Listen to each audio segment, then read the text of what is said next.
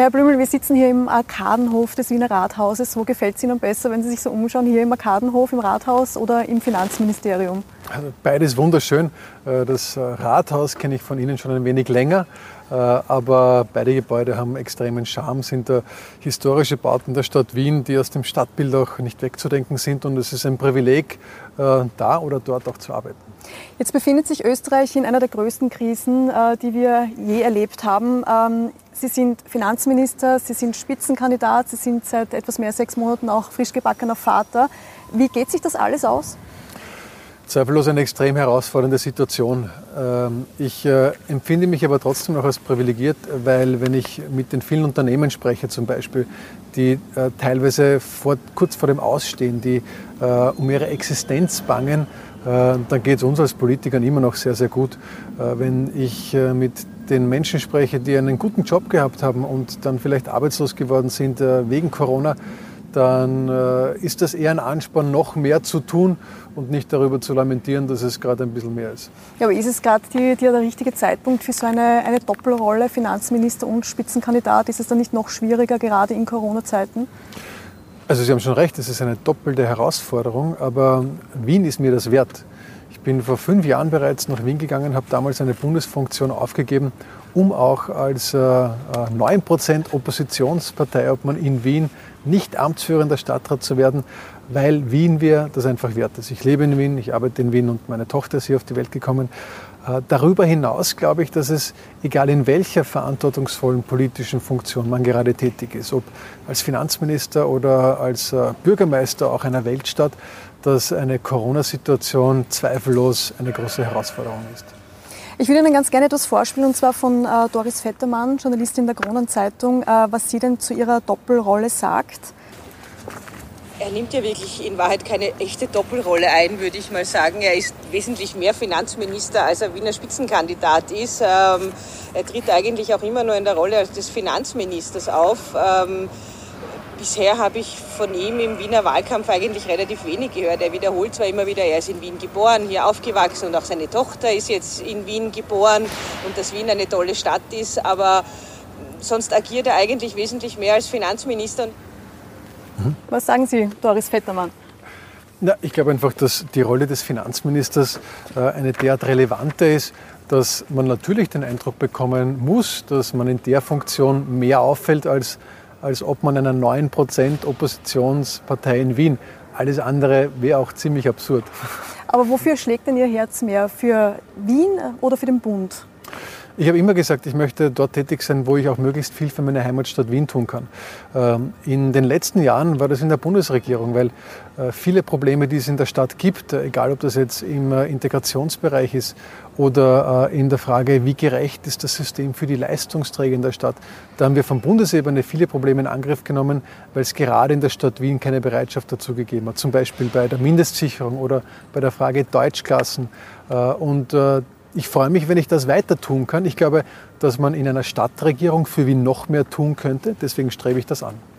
Es klingt äh, so, als wäre das, der Job als Finanzminister bisher die, die zweite Wahl. Sie sagen, Sie, Sie wechseln nur äh, nach Wien, wenn Sie auch Regierungsbeteiligung haben. Ansonsten bleiben Sie Finanzminister. Ist denn der Job des Finanzministers dann die zweite Wahl? Nein, im Gegenteil, es ist ein großes Privileg, aber äh, es wäre ja auch absurd, wenn man in einer Demokratie nicht kandidieren dürfte für ein Amt. Ähm, ich kann mich erinnern, äh, was ich dann, äh, Alexander van der Bellen war äh, in der Bundespolitik tätig, hat für Wien kandidiert. Das haben auch andere Politiker gemacht. Das ist in einer Demokratie etwas ganz Normales.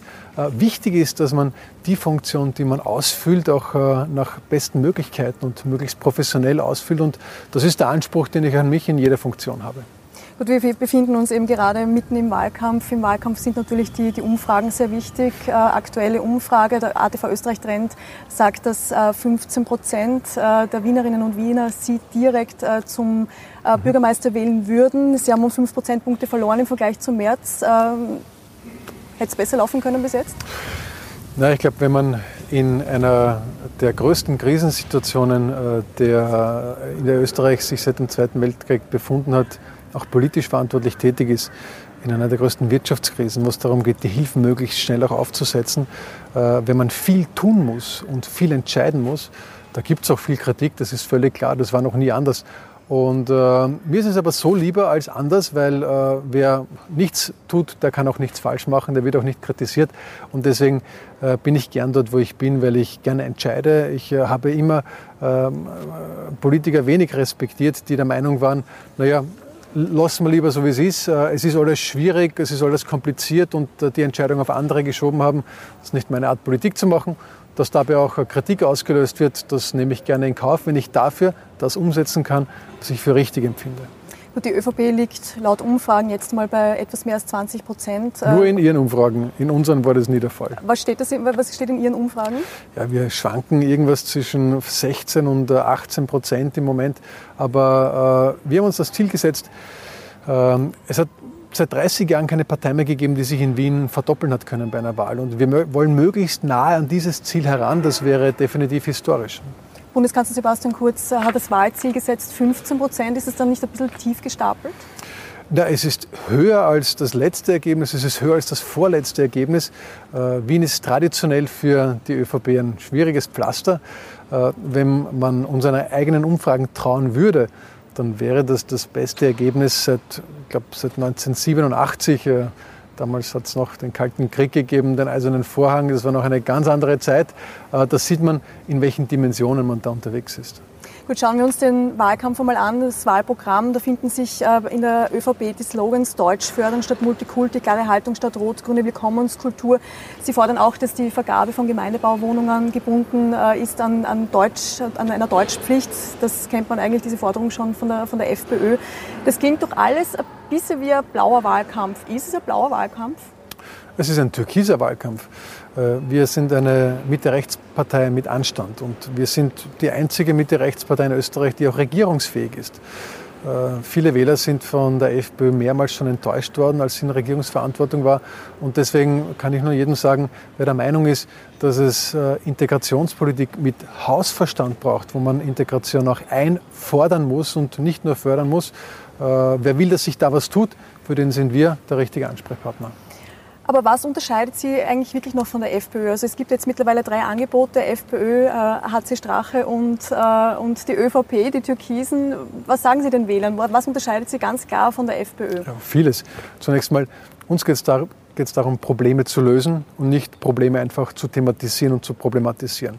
Wir wollen Themen lösen, wenn es ein Problem gibt. Erstens. Zweitens, äh, wir sind dafür, dass Hilfe vor Ort geleistet wird.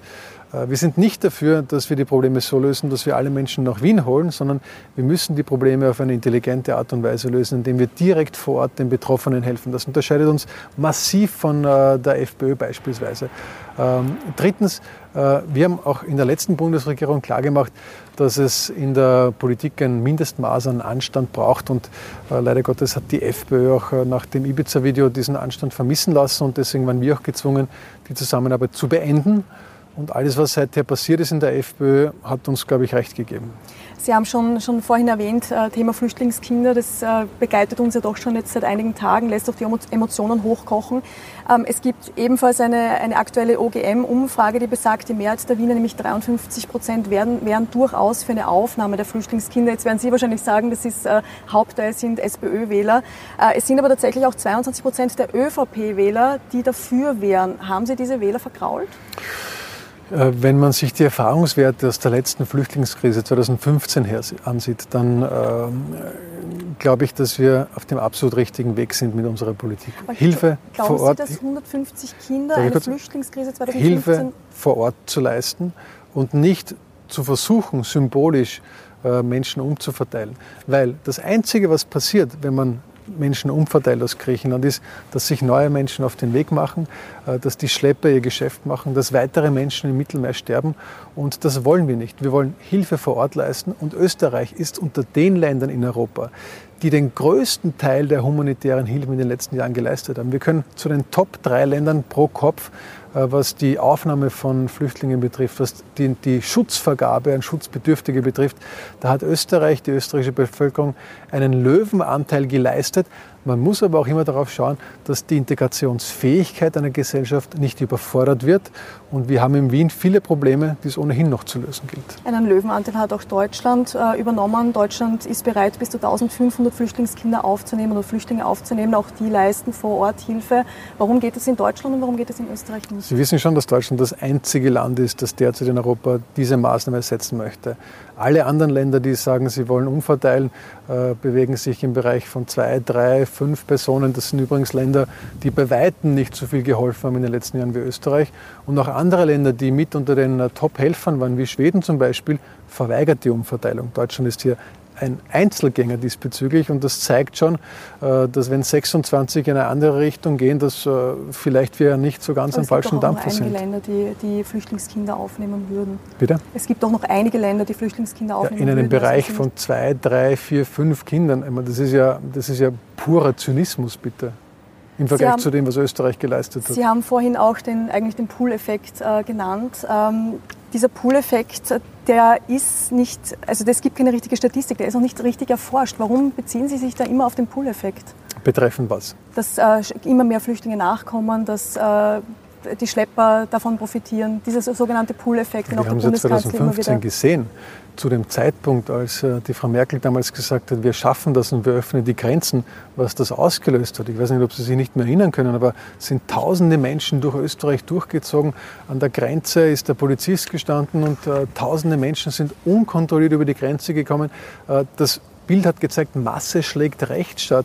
Das ist die Aufgabe des liberalen aber Rechtsstaates, so wie wir ihn erarbeitet haben über Generationen hinweg. Das ist doch jedem noch offensichtlich in Erinnerung. Die können doch das nicht in Frage stellen. Aber glauben bitte. Sie wirklich, dass die Aufnahme von 150 Kindern, es geht hier um Kinder, es geht nicht um, um, um Erwachsene, es geht um unbegleitete Kinder, dass die Aufnahme von 150 Kindern ein, eine, eine weitere Flüchtlingskrise wie 2015 auslösen wird? Blicken Sie nach Griechenland. Äh, das Flüchtlingslager ist angezündet worden von einigen gewaltbereiten Migranten, die sich den Weg nach Europa frei brennen wollten. Und mittlerweile sind auch in anderen Flüchtlingslagern bereits Brände gelegt worden. Dieses Beispiel macht also Schule, wenn es dazu führt, dass es dann zur Umverteilung kommt. Und auch die griechische Regierung hat davor gewarnt, dass dieses Beispiel Schule macht. Offensichtlich gibt es hier Nachahmungstäter und äh, das wäre der schlechteste Weg. Hilfe vor Ort ist das Richtige. Wir als Österreich helfen hier in großem Ausmaß. Wir errichten gerade winterfeste Quartiere für 2000 Personen, schicken medizinisches Personal, um den Menschen vor Ort zu helfen. Das ist besser als jede Symboldebatte. Ich würde Ihnen ganz gerne äh, noch einen, ein Interview vorspielen. Und zwar ist das äh, Markus Bachmann, Ärzte ohne Grenzen, der kennt die Situation vor Ort. Unsere Teams von Ärzte ohne Grenzen in Moria haben hunderte Patientinnen und Patienten dokumentiert, die dringend medizinische Hilfe bedürfen und denen vor Ort gar nicht oder nicht annähernd adäquat geholfen werden kann. Wir erleben, dass bereits junge Kinder depressiv werden, dass sie sich selbst verletzen, ja Selbstmord begehen. Was sagen Sie dazu, zu den Zuständen vor Ort? Ja, schreckliche Zustände. Deswegen brauchen wir auch die Hilfe, die wir nach äh, Moria geschickt haben, nach Griechenland. Äh, die Europäische Union hat die letzten Jahre ca. zweieinhalb Milliarden Euro auch nach Griechenland überwiesen, um hier Verbesserungen zu erreichen. Wir helfen jetzt noch mehr mit äh, Quartieren, die winterfest sind für über 2000 Personen und auch medizinischem Personal. Das ist mit Sicherheit der richtige Weg. Aber wenn die EU 2,64 Milliarden Euro ausbezahlt hat an Griechenland, wo ist dieses Geld angekommen, wenn die Zustände noch immer so katastrophal sind? Deswegen müssen wir auch weitere Hilfe leisten und die Zustände vor Ort äh, jedenfalls verbessern.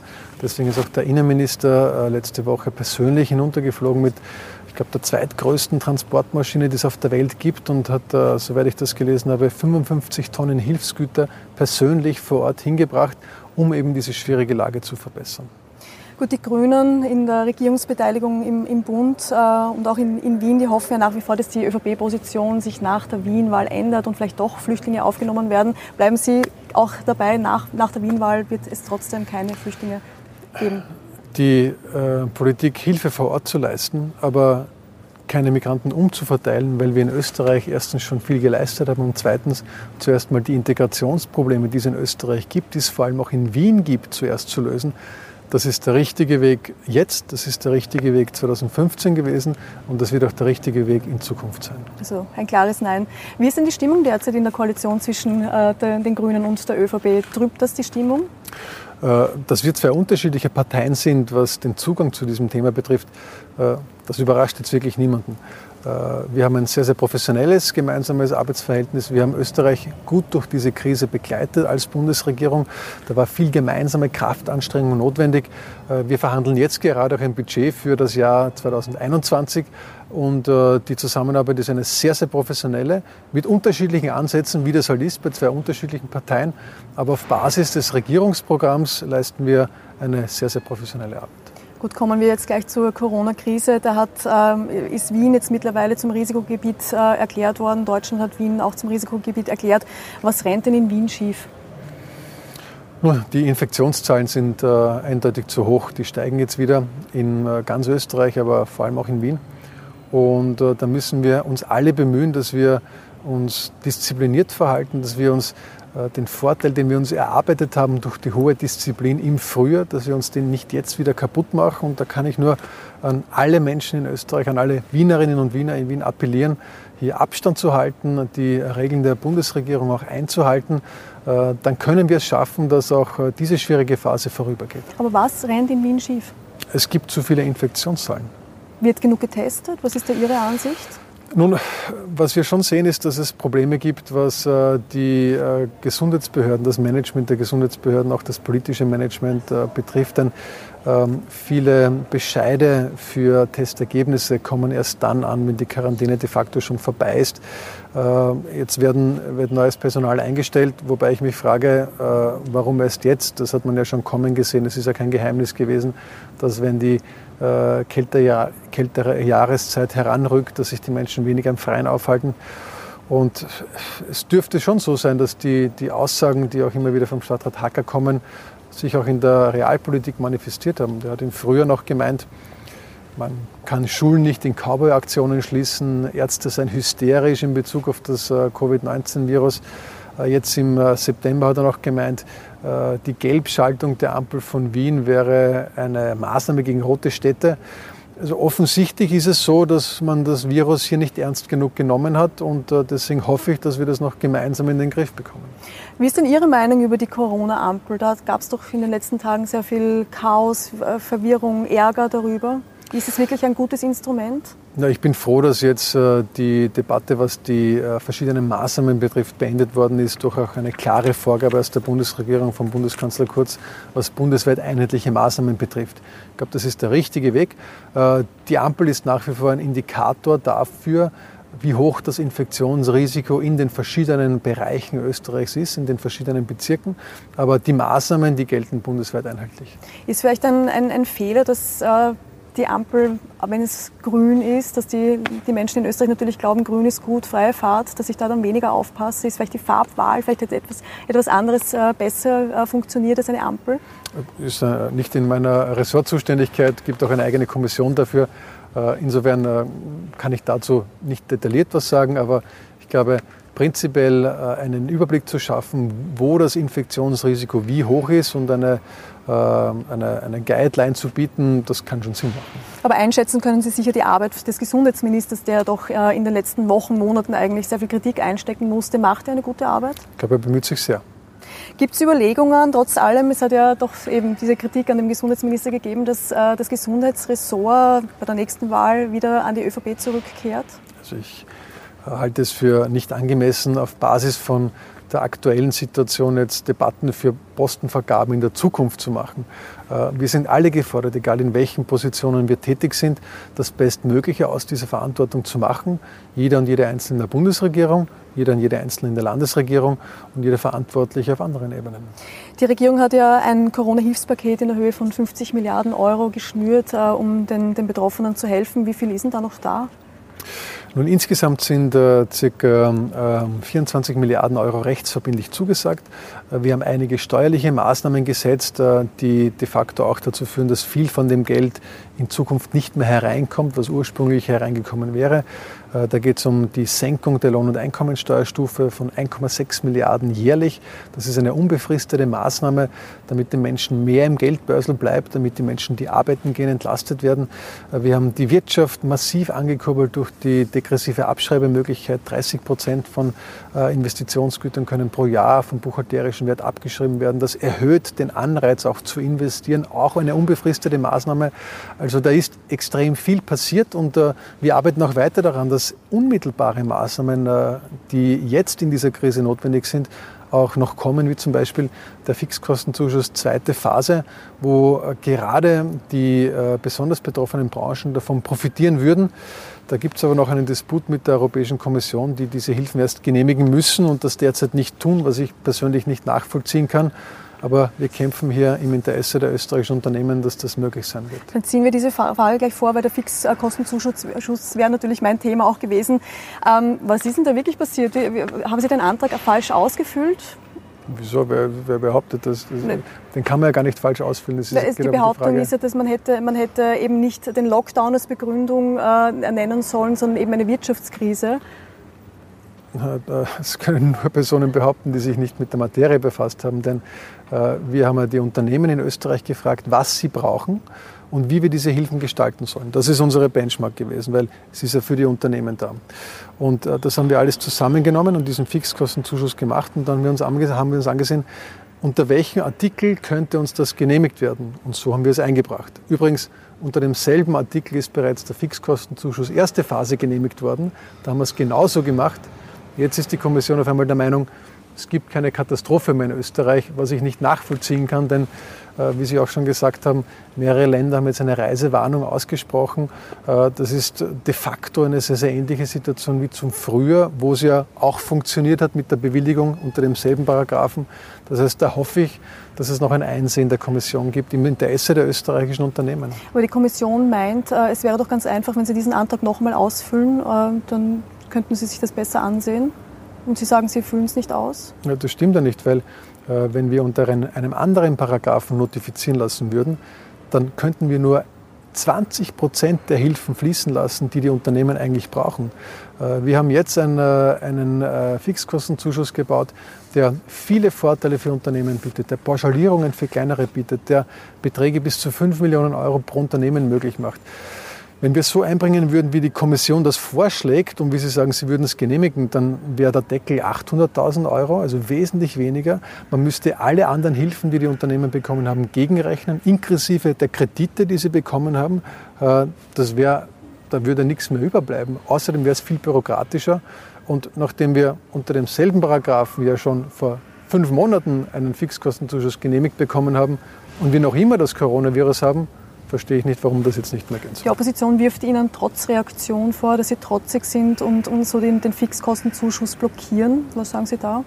Na, wir wollen den Fixkostenzuschuss so machen, wie die Unternehmer ihn brauchen äh, und nicht wie die Kommission äh, bereit wäre, ihn zu genehmigen.